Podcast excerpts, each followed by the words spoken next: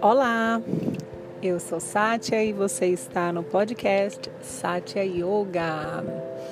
Então, seguimos, estávamos falando dos princípios, dos yamas, do nosso código de conduta, de ética, e hoje entramos em aparigraha, que é o quinto princípio dentro desse uh, contexto maior que são os yamas. Ah, quando a gente percebe algumas, até categorias profissionais, né, se a gente observar, existem códigos de ética, códigos de conduta e para aqueles que estão buscando essa conexão com a nossa real natureza, essa conexão que a gente chama né, de yoga, também existe um código de ética, um código de conduta. E é disso que a gente está falando já há alguns áudios.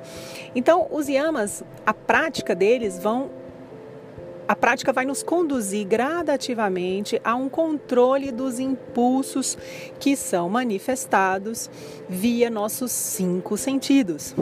E agora vamos entrar em aparigraha. O que, que significa graha? Graha é agarrar, segurar. Pare é de todos os lados e a é a negação. Então, a parigraha seria a gente não ter tantas necessidades. Ah, não ter tantos apegos, a possessividade, né? Então, é se desapegar de emoções exageradas, não deixar também, por exemplo, que o, o dinheiro controle nossas vidas. É importante a gente entender para que o dinheiro serve, né? Ele, ele tem a sua utilidade e não, não deve ser uma ferramenta para nos escravizar, como a gente vê, né? Por aí de, das mais diferentes formas. Muitos de nós somos treinados para competir, para se comparar, e isso vai aos poucos nos escravizando e nos desconectamos de quem nós somos. Então, ah, as relações, eh, trazendo agora para o ponto dos relacionamentos, né, a gente acaba se agarrando, né, graha, com a, agarrando a pessoa, agarrando a emoção que a gente sente com aquela pessoa, o bem-estar que a gente sente quando está ali do lado daquele ser. Mas quem já ouviu dizer naquele ditado, né, na física quântica também fala-se muito nisso, né? Solta que vem. E isso vale para todos os campos da nossa vida, não só né, no campo de relacionamento amoroso ou prosperidades materiais, mas é a gente soltar. Só que esse soltar, às vezes acontece, a gente fala, não, eu vou soltar porque vai vir. Então você ainda está pegado, né? A gente ainda está pegado. Por quê? Porque a gente está pensando nesse vir. Ah, não, não vem.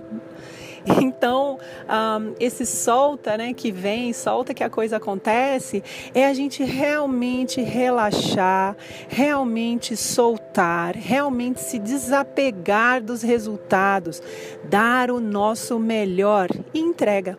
Eu dei o meu melhor, agora vamos ver o que acontece. E deixa, deixa.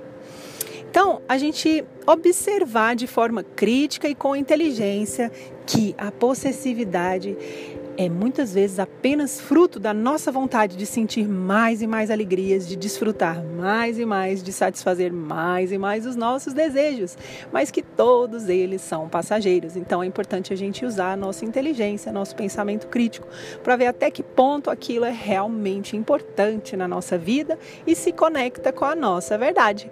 Então vamos para a nossa proposta para essa semana, o nosso exercício que tal, né? Como seria a gente olhar para nós mesmos, mesmos e percebermos o que realmente faz sentido para nós?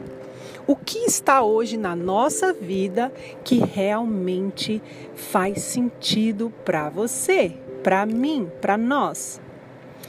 Outra pergunta: como posso simplificar a minha vida? Gente, menos é mais. A gente está.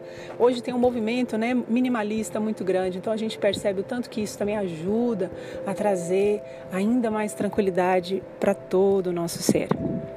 E o último exercício: do que posso me desapegar? Você pode escolher algo material ou ainda uma emoção. Então, do que posso me desapegar nesse momento, nesta semana? Namastê e até o nosso próximo podcast.